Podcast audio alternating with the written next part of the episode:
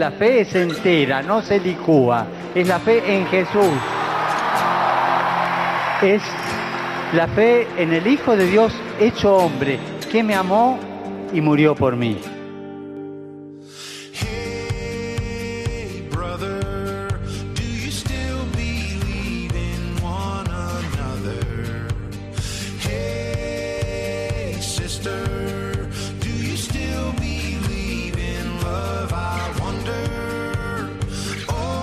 Comienza Protagonistas los Jóvenes.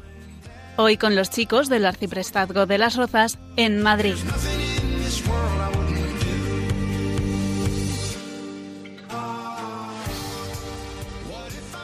Muy buenas noches España. Una noche más llamamos a sus puertas en nombre de la Virgen María. Ya saben que venimos en son de paz y mucho mejor hoy que vamos a tratar sobre la bienaventuranza los que trabajan por la paz. ¿Por qué? Porque ellos serán llamados hijos de Dios. Nuevamente tenemos eh, nuestro gran equipo aquí con nosotros, desde casa, pero con nosotros, y empezamos con el padre Borja Armada. Muy buenas noches, padre Borja. Buenas noches a todos y bienvenidos al programa. Eh, padre Borja, eh, le tengo que presentar hoy como vicario, vicario de San Miguel de las Rozas y además como capellán de Puerta de Hierro. Efectivamente, ha sido un pequeño cambio de dedicación en mi atención sacerdotal. Pues padre, enhorabuena. Muchas gracias. Nos alegramos por usted y con usted. También tenemos a Erickson López. Erickson. Muy buenas noches. Bueno, padre Borja, primero, eh, ¿usted quiere saludar a alguien? Bueno, quiero saludar especialmente a todos los feligreses de la parroquia de San Miguel de las Rozas, que algunos hoy nos están escuchando. Pero qué suerte tienen, padre, qué suerte tienen. Erickson, perdón, te he interrumpido. ¿A quién quieres saludar? Bueno, yo quiero saludar especialmente a mi madre, que últimamente está sintonizando mucho el programa. Hombre, Fénix, pues un abrazo muy fuerte para ella. Eso es. Y a una parroquiana que se llama Loli Santa María. Sí, señor, pues un beso también para Loli y como no, también para Marta, ¿eh? También para Marta. Bueno, tenemos también, eh, contamos también con Pam, Pam Zambrano. Muy buenas noches. Muy buenas noches, Alfonso. Bueno, Pam, ¿a quién quieres saludar? A todos los oyentes de Radio María. Pues a todos y a cada uno de ellos va nuestro saludo. Yo por mi parte, Alfonso Rodríguez, también saluda en especial a Trini y Pilar de San Juan de Evangelista de Torrejón de Ardoz bueno, Pilar no de San Juan, pero también la adopto. Y como no, pues a Marifé y a tantos y tantos que nos escucháis. Eh, un fuerte abrazo a todos y a cada uno de vosotros. Si os parece bien, comenzamos nuestro programa.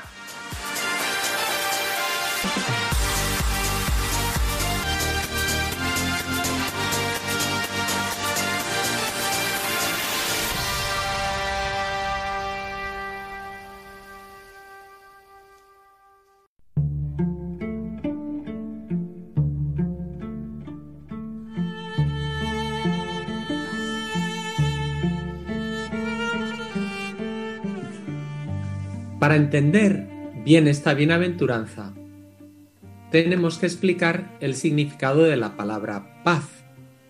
En la Biblia aparece la palabra shalom, que significa abundancia, prosperidad, bienestar. Cuando en hebreo se desea shalom, se desea una vida bella, plena y próspera. Luego encontramos otro significado más profundo, en el que la palabra paz se entiende como una especie de tranquilidad interior. Es cuando decimos estoy tranquilo, estoy en paz. Es una idea moderna, psicológica y más subjetiva. Esta acepción de la palabra paz sería incompleta y no deberíamos absolutizarla, ya que en la vida un momento de inquietud nos puede ayudar a crecer. No pocas veces el mismo Señor puede sembrar en nosotros la inquietud para hacernos salir de nosotros mismos y así buscarle a Él. El Señor entiende su paz como diferente de la paz humana. La del mundo cuando dice, os dejo la paz, mi paz os doy, no os la doy como la del mundo. La de Jesucristo es diferente, diferente de la mundana. Hoy os decimos Shalom en el nombre del Señor.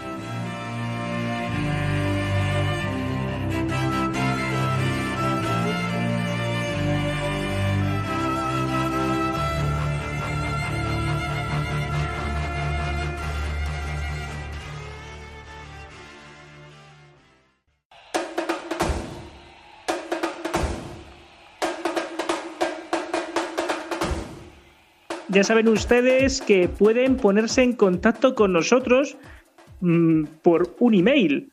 Pam, ¿nos recuerdas qué email era? Protagonistas los jóvenes, uno con número, arroba radiomaria.es. A los que no les ha dado tiempo a apuntarlo, repetimos. Protagonistas los jóvenes, uno con número, arroba radiomaria.es. ¿Y alguno ha querido ponerse en contacto con nosotros, Pam? Y la verdad es que siempre nos mandan mensajes con mucho cariño. Y hoy tenemos en especial uno de Miguel Serrano, que nos dice que ha sido un programa muy ameno y que él destaca la entrevista de cara a los jóvenes. Pues le mandamos a don Miguel Serrano un fuerte abrazo desde aquí, desde las ondas. Espero que le llegue con la bendición de la madre. También tenemos un mensaje que nos ha mandado por audio don Danino de Majadahonda, de Santa Catarina Mártir, que ya saben ustedes que Majadahonda nos escucha mucha gente. Pues eh, este señor nos ha querido dedicar estas palabras. Yo soy don Nino Romero y vivo en Majadahonda. Soy habitual oyente de Radio María y les doy la expresión más eh, grande de gratitud porque está lleno de calidad y de mm, formación. Muchísimas gracias y que ¿Y de Mónica qué hizo usted Dios de les bendiga. ¿Qué hizo usted de Mónica? Y a Mónica, pues que es un encanto y que es una maravilla y que me lo paso muy bien porque además ella mm, nos enseña mucho de cómo se debe de tratar con respeto y con dignidad a los niños que además tienen mucha, mucho ingenio. Y estoy encantado con oír Radio María y la compañía que me hace. Y además me aprendo los chascarrillos que los niños me cuentan en Radio María, como por ejemplo el de el hombre tan bajo, tan bajo, que se subió a una canica y dijo, soy el rey del mundo. Creo que lleva la firma del grupo Mónica. Pues muchas gracias.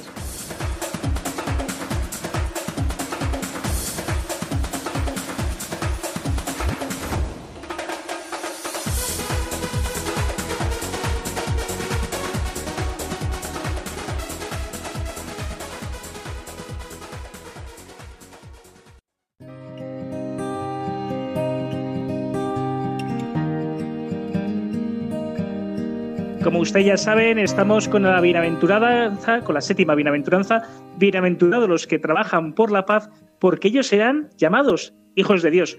Y hoy contamos con una gran entrevista. Hoy tenemos la suerte de poder entrevistar a un diplomático. Eric, ¿qué nos dices de don Diego Sánchez Bustamante? Tenemos ante nosotros un diplomático, nacido en Infiesto, Piloña, al norte de España, en concreto en Asturias. Durante 35 años ha trabajado en el mundo de la diplomacia, desde cónsul general, embajador, consejero cultural. Ha estado en países como Holanda, Bélgica, Alemania, Reino Unido, Argelia, Ghana, Israel misiones de menor tiempo, dominando idiomas como el neerlandés, francés e inglés. Don Diego, muy buenas noches. Muy buenas noches tenga. Pero usted ha viajado casi casi igual que San Pablo. Me falta Asia, no conozco de Asia nada más que Israel, si es que Israel se puede llamar Asia, es Asia Menor en cualquier caso. Pero Bueno, pues- sí, he viajado bastante, sí. Antes de nada, también decir que don Diego es colaborador de Radio María. ¿Es así, verdad, don Diego?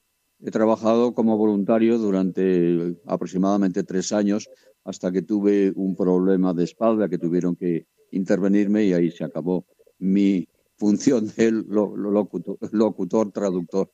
Hmm. Bueno, pues muchas gracias por su sí, por su por querer, por querer estar con nosotros, cosa que se lo agradecemos. Usted, don Diego, nos, ¿cómo interpretaría esta bienaventuranza en su trabajo, en su labor? Bienaventurados los que trabajan por la paz, porque ellos serán llamados hijos de Dios. Bien, pues se puede decir que mi trabajo efectivamente es una búsqueda eficaz o menos, eso ya depende de los casos, por la paz, que empieza desde, mm, desde que, casi desde que empieza la sociedad, pero desde, desde que hay una sociedad organizada, empiezan a los diferentes grupos a dejar de estar activamente en contra unos de otros, tratar de resolver los, los problemas por medios pacíficos y suelen enviar personas que se, que, se dediquen a ello. Eh, el origen de la diplomacia actual se suele situar en la República de Venecia entre los siglos X y el siglo XIV, en el que las diferentes pequeñas unidades costeras o no costeras, como por ejemplo Venecia efectivamente, o Fimali o Génova, son emporios de riqueza y se hacen competencia. Y entonces llegan a la conclusión de que tienen que establecer unos lazos eh, a través de personas especializadas que resuelvan los conflictos. Y de ahí eh, nace la eh, diplomacia tal y como la entendemos hoy día. Las relaciones, las relaciones diplomáticas actuales, a, pesar de ser muy antiguas, no se materializan en documentos hasta los años 60. En 1961 se firman las relaciones diplomáticas o el convenio de relaciones diplomáticas eh, en el seno de la ONU y también en el 63 las relaciones consulares. Y a partir de ahí tenemos la diplomacia tal y como lo vemos hoy. Muy interesante, don Diego. Corríjame si me equivoco, pero eh, la diplomacia del Vaticano es una de las más antiguas.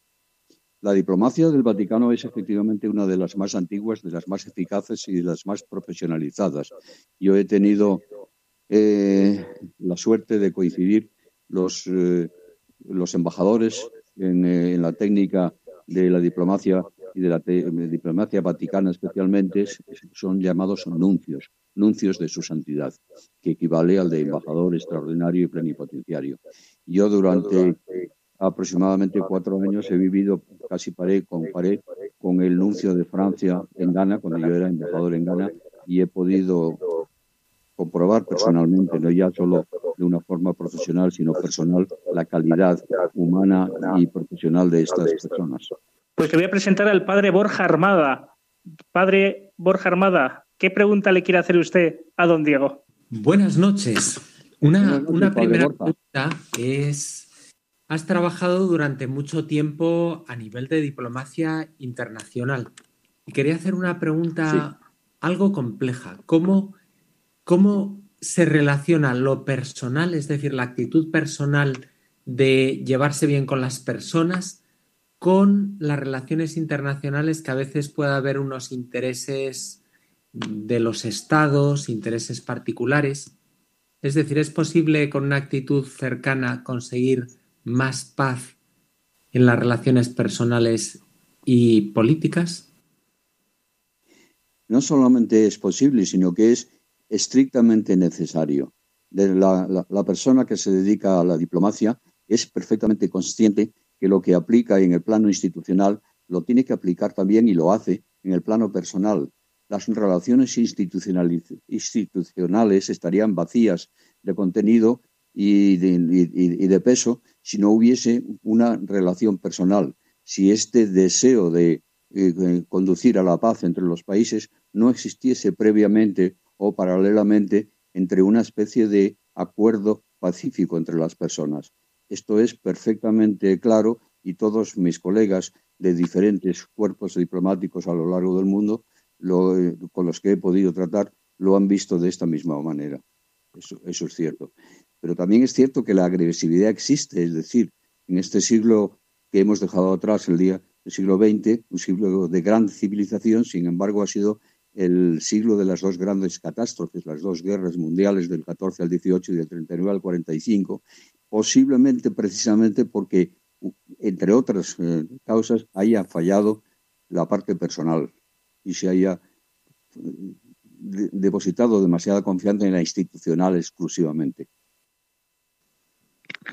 Buenas noches, don Diego. Soy Pam. Le quería preguntar que ¿cuándo supo usted que quería ser diplomático? pues recuerdo que a los 16 años, después de haber leído un artículo en ABC, que era el periódico que leían en mi casa, dije, esto es muy bonito, esto de ser diplomático. Y ahí se quedó la cosa, pero no, pero nunca eh, se, se, hizo, se, hizo realidad. Entonces yo me he dedicado a, otras cosas. Eh, yo he sido periodista, yo tengo la carrera de, Derecho y de Periodismo y me dediqué al periodismo y mm, de repente un día, por razones que sería complejos de explicar, pues eh, me, me, decidí a hacer las eh, oposiciones a la escuela diplomática y entré en la carrera, pues en principio aproximadamente 10 años más tarde de lo que normalmente la gente entra cuando entra directamente después de la universidad. O sea que había un sueño de adolescencia que se completó después en la madurez y ya después fui diplomático durante 35 años hasta que me jubilé hace unos cuantos. Muy bien, don Diego. Y una pregunta. Eh, ¿El momento más duro como diplomático y el momento más bonito, ¿sabría usted, recordaría usted dónde y cuándo?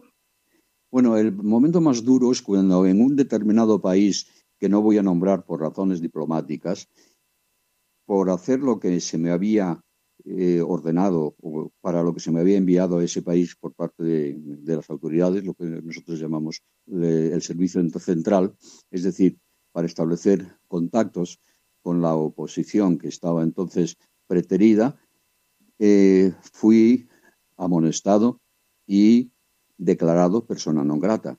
Y tuve que dejar el país en menos de 24 horas dejando a mi mujer a cargo de preparar la mudanza y todo lo demás.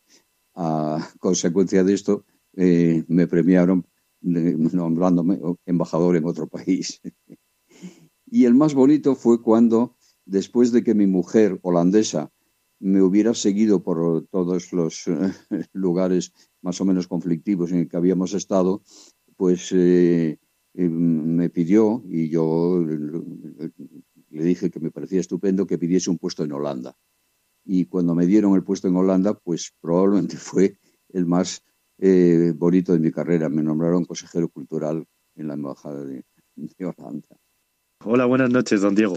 Le querría hacer una pregunta muy interesante. Venga, ¿cómo se lleva a Dios en la tarea diplomática? Pues depende de cada cual. Yo ahora voy a decirle una cosa muy personal. Cuando yo entré en la carrera diplomática, yo era y casi presumía de ser agnóstico. Yo estaba separado de la Iglesia y en el año 2000, por razones que son complejas de explicar, volví a la Iglesia. Y a partir de ese momento yo fui capaz de unir la vida profesional con una relación cada vez más estrecha con Dios que no había tenido durante los años anteriores. Pero se puede perfectamente, no se puede, sino que además es una ayuda extraordinaria en momentos de conflicto, en momentos de, problema, acudir a Él y decir, bueno, Señor, esto va a ser muy complicado. Como no eches una, una mano, no sé a dónde vamos a ir. Y eso se hace. Y tengo colegas de diferentes nacionalidades y de diferentes procedencias que son creyentes y practicantes y que se apoyan en Dios para su tarea cotidiana. ¿Y en los países que usted ha estado, don Diego, eh, han sido siempre mm, católicos o ha tenido algún, algún, no sé, algún problema para, por ejemplo, no poder eh, eh, pues, mm, pues ir a misa un domingo o eso un diplomático lo tiene siempre asegurado? Bueno, depende. Mm, imposibilidad nunca hay. Hay mayores o menores dificultades si estoy pensando, por ejemplo, en Arabia Saudí o... Bueno, en Arabia, Saudí, en Arabia Saudí yo no he estado, efectivamente. Mm. Eh, en esta zona el, único país en el que he estado es en Israel. Y en Israel eh, no había dificultad ninguna. Eh, todas las religiones, religiones conviven de una forma bastante pacífica e incluso cooperativa. Yo no he tenido dificultades a lo largo de, de mi carrera. Yo he estado en más de 15 puestos en el, exterior y no he tenido nunca dificultades para practicar para asistir a misa o para incluso a grupos de oración, como dicen en Alemania, durante cuatro años. Eh, como última pregunta, en casa, ¿quién lleva las relaciones diplomáticas? Bueno, desgraciadamente mi mujer murió hace siete años. Entonces, eh, las relaciones existen exclusivamente entre mi ángel custodio y yo y son muy razonables y es él el que lleva la dirección diplomática de mi casa. Pues estoy convencido que el esfuerzo y la entrega de su mujer también tendrá recompensa en el cielo. Le voy a decir una cosa que es exclusivamente personal. Mi mujer, después de haber visto mi, digamos, entre comillas, mi conversión, fue perfectamente respetuosa. Mi, mi mujer no estaba bautizada y mi mujer, estando enferma, recibió el bautismo después de haber hablado con ella y con mi director espiritual y el, y el párroco cinco días antes de morir, en pleno conciencia y sabiendo perfectamente qué era lo que estaba haciendo. Pues muchas, muchas gracias por compartir ese testimonio personal íntimo con todos y cada uno de nosotros, porque también usted también, también tendrá su recompensa. Don Diego, pues muchas gracias por su tiempo, muchas gracias por su testimonio. Y Mónica dice, qué bonito. también Mónica, que está escuchándonos, pues simplemente pues darle las gracias y que contamos con sus oraciones. Gracias a ustedes, que Dios les bendiga y les pido sus oraciones, por favor. Pues don Diego Sánchez Bustamante, diplomático, pues muchas gracias por haber compartido este rato con nosotros. Hasta siempre. Buenas noches.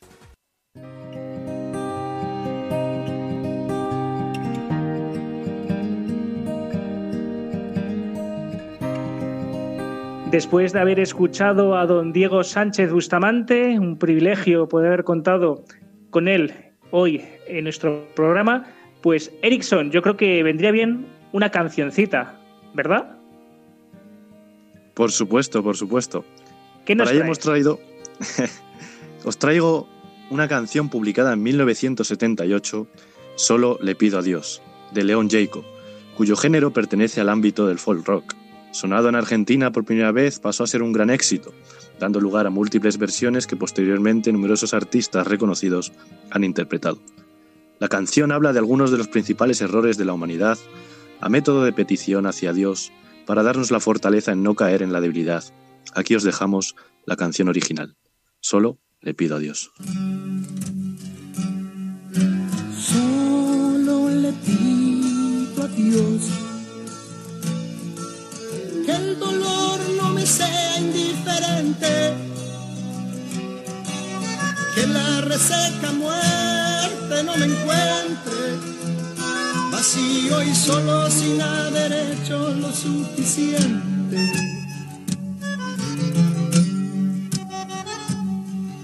Solo le pido a Dios lo injusto no me sea indiferente,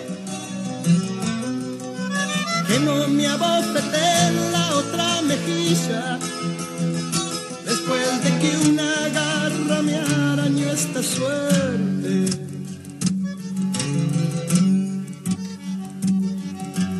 Solo le pido a Dios que la guerra no me sea indiferente.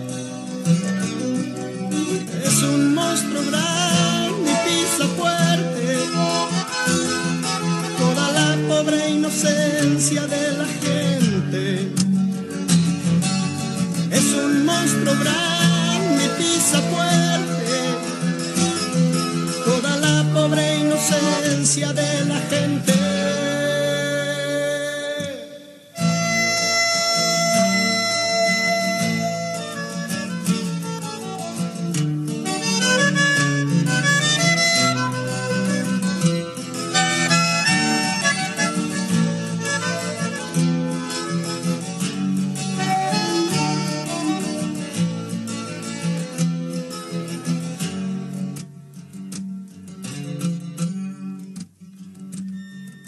Después de escuchar esta bonita canción, pues vamos a, a ver qué nos trae Pam. Pam, ¿qué nos traes hoy a todos los oyentes de Radio María? El primer libro que os traigo se llama La paz interior del autor Jacques Philippe, que fue publicado el 1 de junio del 2004. A través de situaciones concretas de la vida cotidiana, el autor nos invita a reaccionar según el Evangelio. Si la paz interior es un exclusivo don de Dios, es preciso buscarla y perseguirla sin cesar. Este libro nos, ayudará a esta tarea. Una frase que me ha gustado y que creo que resume bastante bien eh, lo que quiere decir esta bienaventuranza es la experiencia os demostrará que la paz, que infundirá en vosotros la caridad, el amor de Dios y al prójimo, es el camino recto hacia la vida eterna. El siguiente libro es más cortito y es del mismo autor, que se llama Nueve días para recuperar la paz, que se publicó el 28 de marzo del año pasado y son pequeñas reflexiones junto a una oración eh, diaria para ayudarnos a recuperar la paz. Y además podéis leer los distintos mensajes que nos han dejado los papas en las Jornadas Mundiales por la Paz del 1 de enero. Bueno, Pam, muchas gracias por las recomendaciones.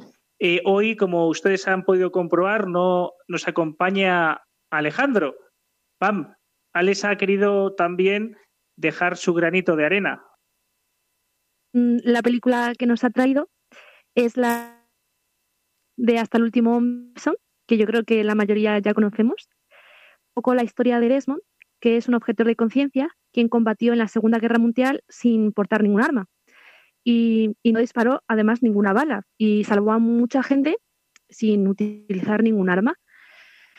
En la batalla de Okinawa, gracias a su valor, pasó de ser el objeto de burla de sus compañeros a reconocérsele con la entrega de la medalla de honor. En esta película se muestra de una manera muy gráfica cómo se puede trabajar por la paz en un sitio donde vemos que está lleno un poco de muerte.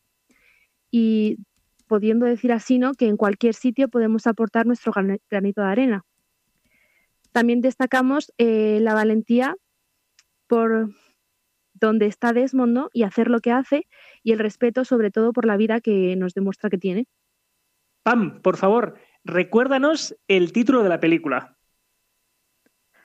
Hasta el último hombre. ¿Tú lo has visto?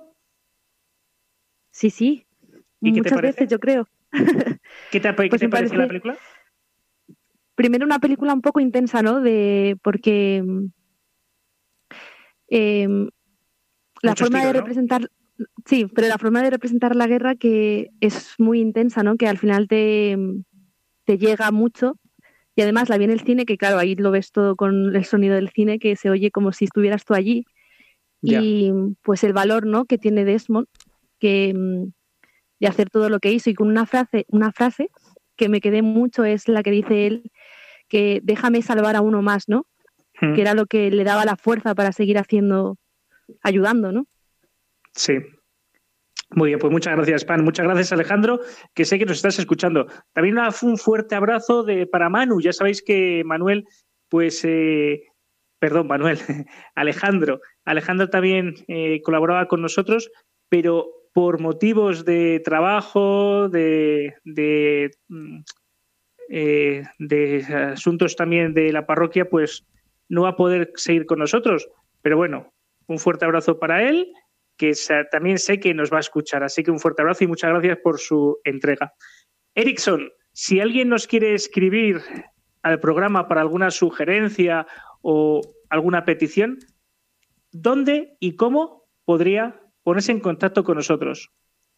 Bueno, pues nos tienen que escribir al correo electrónico protagonistas los jóvenes 1 con número arroba radiomaria.es. ¿Y si alguien no le ha dado tiempo a escribirlo? Protagonistas los jóvenes 1 en modo cifra arroba radiomaria.es. Antes de, de seguir con nuestro programa, vamos a, Vamos a escuchar unas palabras muy importantes de nuestro director, el padre Luis Fernando, porque tiene algo que decirnos, algo muy importante. Ya saben ustedes que sin su generosidad esto no podría ser posible.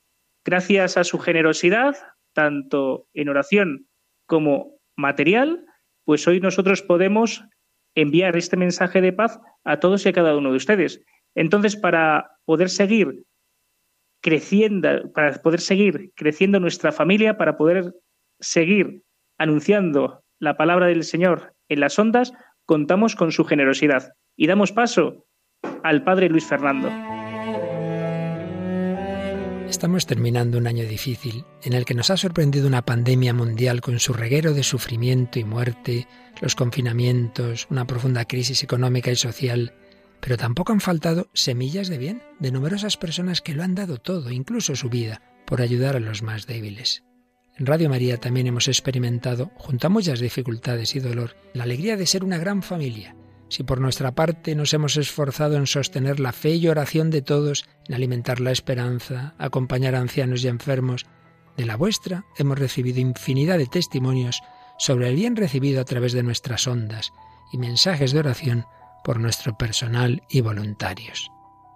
También nos ha impresionado el gran número de personas agradecidas que, en plena crisis, han querido aportar sus donativos, aunque fueran pequeños, para extender esta radio evangelizadora.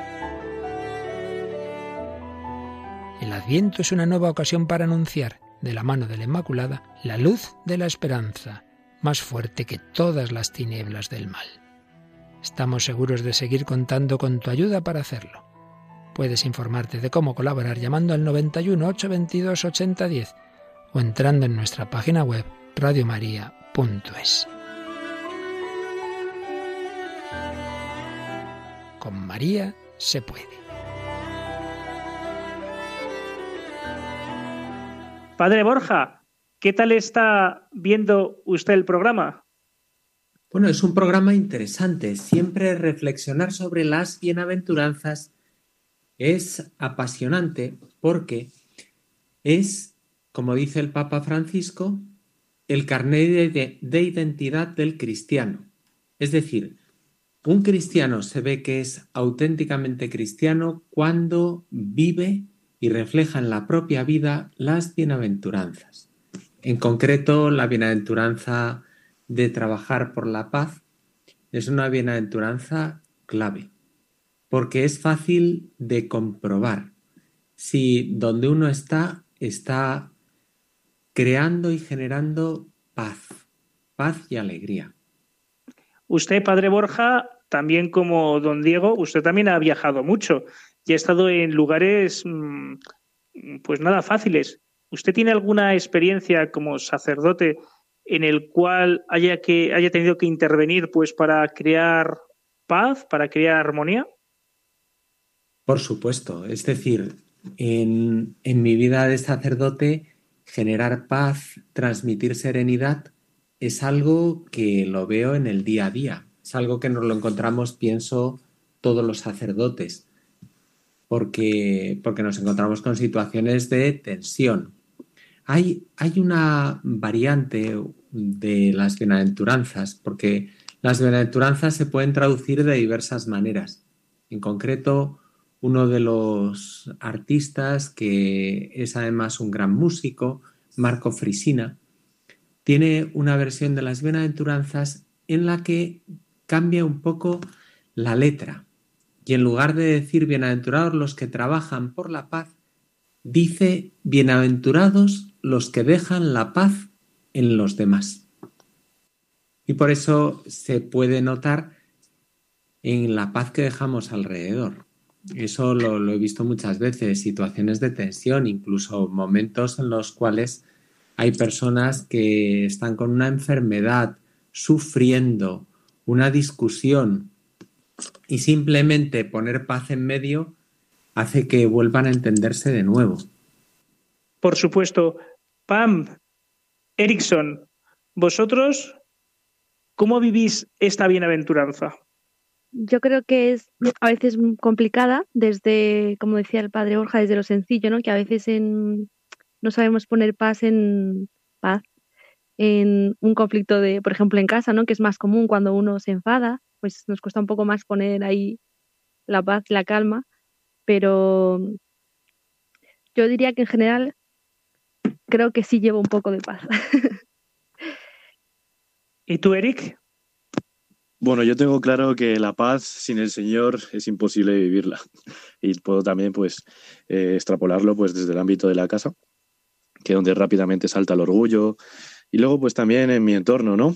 Donde mi debilidad, que puede ser a lo mejor, pues, lo típico, ¿no? De estar por encima del otro, el intentar imponer, pues, algo que, que no es verdad, o simplemente por llevar la razón, pues sí es verdad que entro en conflicto, ¿no? Pero bueno, siempre, siempre cerca del Señor. Bien, bien. Pues sí, es así. De todas formas, es cierto que cuando uno está en paz, cuando tiene a Jesucristo en el centro de su vida, cuando todo pivota en Jesucristo, es mucho más sencillo.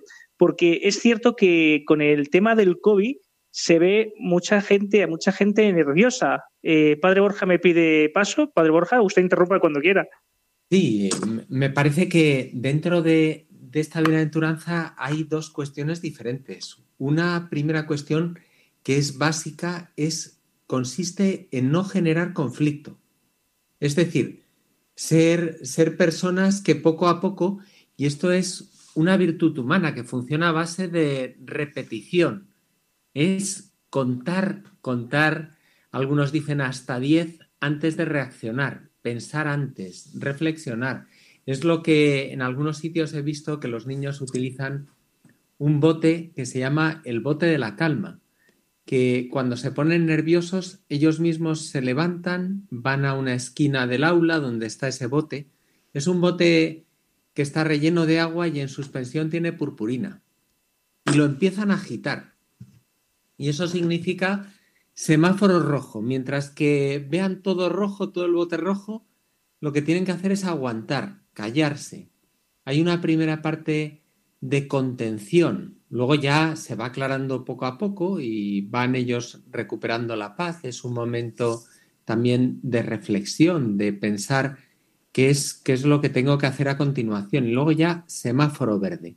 Es cuando se ve transparente y entonces es posible ponerse en movimiento, ya hablar, y, lo que en principio una reacción brusca hubiera sido un golpe, una pelea, un enfado, un grito, un insulto, se transforma eso en una ocasión de pacificarse, es decir, esa primera parte de contenerse y luego ya tener una reacción acorde con la situación propia y la de los demás. Luego hay una segunda parte que es lo que podríamos decir no ya de contención, de contenerse, porque eso, en fin, parece que es un poco triste, conformarse con contenerse, con no enfadarse, con no, porque esa es la parte negativa. Luego está la parte positiva, que es generar buen ambiente, hacer que donde uno esté, la gente mm, esté a gusto, que quieran estar ahí, que no sea como un lugar donde donde uno dice, yo ahí no pongo el pie porque sé que me estoy jugando pasar un mal rato, sino todo lo contrario, que lo que pasaba con Jesucristo, que todos querían estar con Él. Todos te buscan, decían los apóstoles a Jesús en el Evangelio, todos te buscan. ¿Cuál sería el motivo por el que todos le buscaban, querían estar con Él? Pues porque decía, mi paz os dejo, mi paz os la doy no como la del mundo. Qué bueno, padre. Yo como joven, una duda que se me ocurre, el, el estado de paz. ¿Qué me puede decir usted, padre Borja, de esto? Bueno, hay diferentes estados de paz. De hecho, últimamente está bastante de moda eh, determinadas prácticas orientales que, que son bastante populares ahora en Occidente también, que son prácticas que buscan encontrar la serenidad, la paz, lo que se podría decir el no tener sentimientos negativos. Y se puede identificar con lo que algunos llaman el nirvana. Y eso en sí mismo, en fin, es, es un avance, pero es mucho más limitado de lo que ofrece Jesucristo en el Evangelio, que está hablando de una felicidad positiva. No es lo mismo no sentir nada, es decir, estar bajo la anestesia, pongamos en una operación que experimentar felicidad. Eso es algo que, es interior, no por un narcótico o porque uno ha, ha tomado una sustancia, sino una felicidad real de alegría, de decir, de poder decir yo estoy lleno de paz, estoy con alegría, con gozo. No sé si te he respondido, Eric. Sí, sí, sí, sí, sí. Pues es lo que nosotros deseamos a todos y a cada uno de nuestros oyentes, que estén en paz, en la paz que solo Jesucristo nos da, una paz interior, una paz que se refleja en lo exterior.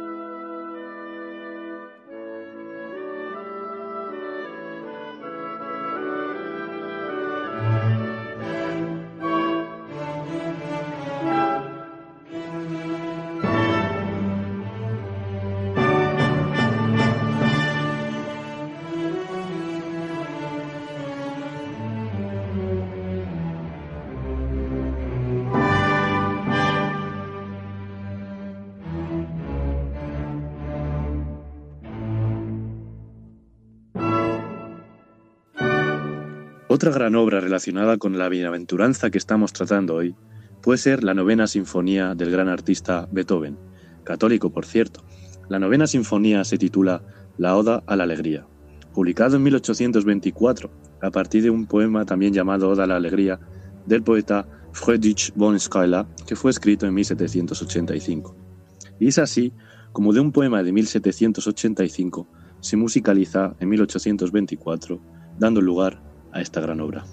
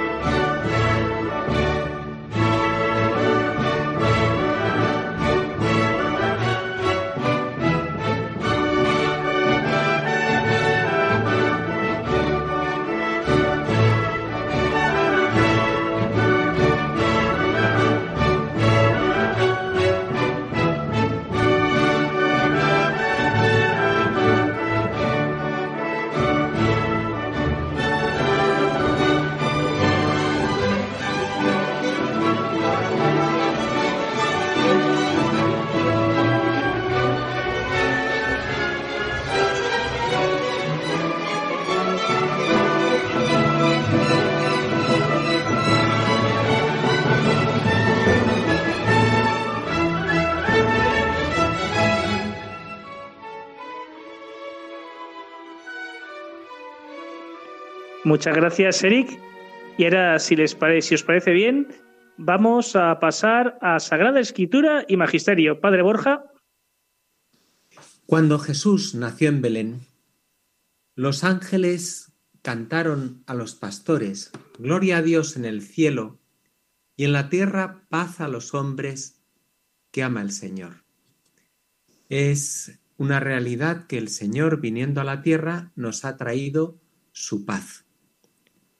Y también San Pablo en la carta a los Efesios nos decía, Cristo es nuestra paz, porque Él ha venido a enseñarnos a vivir.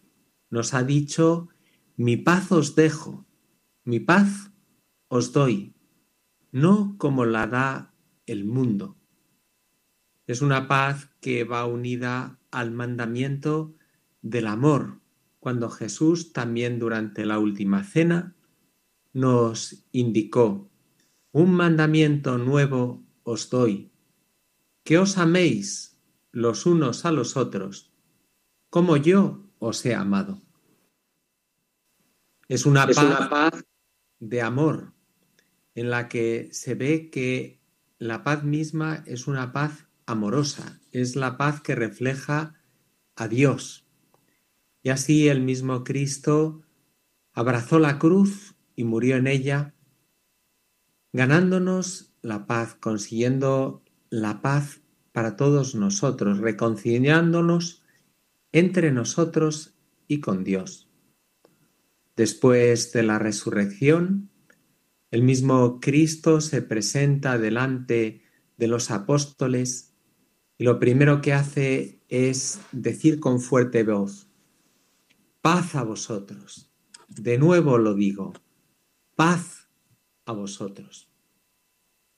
El Señor quiere que también, continuando la tarea que Él realizó de traer la paz y el amor, nosotros los cristianos la hagamos presente en este mundo. Pues con esa paz que Jesucristo nos da, vamos a comprometernos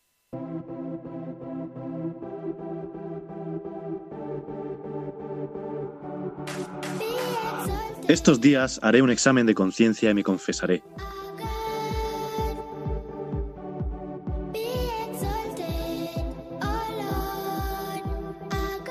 Si tengo alguna cuenta pendiente con alguien, la saldaré. Si no es posible, pediré en oración por esa persona.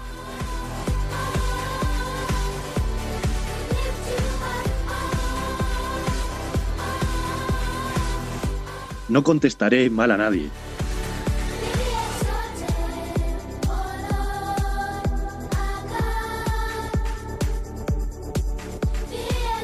Seré en mi casa instrumento de paz.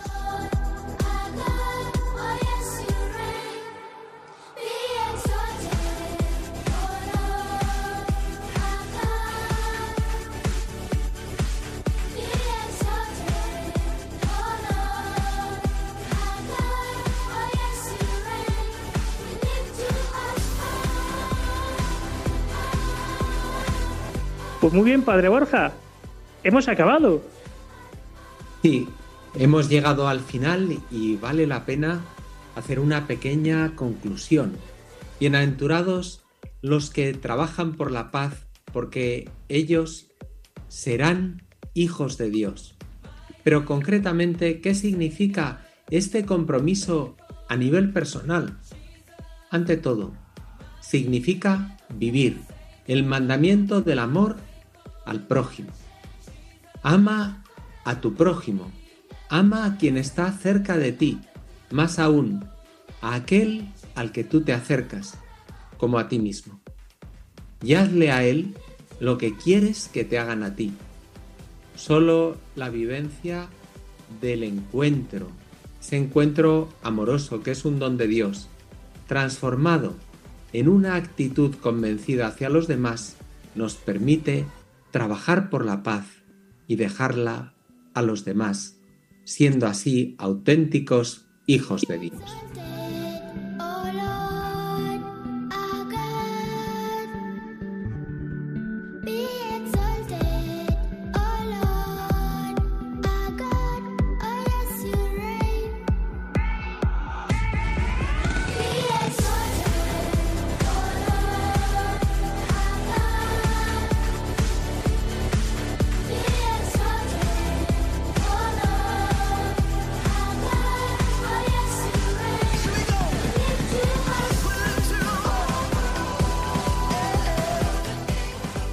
Queridos Erickson López, querida Pam, querido padre Borja y por supuesto Mónica Martínez en los mandos. Pues a todos y a cada uno de ustedes muchas gracias por una vez más habernos permitido entrar en su casa, en su taxi, allá en el lugar donde se está trabajando, para poder escuchar la buena noticia, para escuchar la voz de, la, de nuestra Madre, la Virgen María.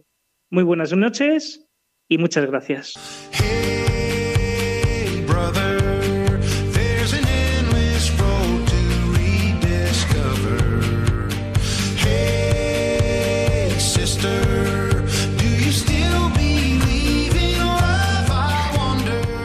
Así concluye Protagonistas los jóvenes, hoy desde el Arciprestazgo de las Rozas, en Madrid.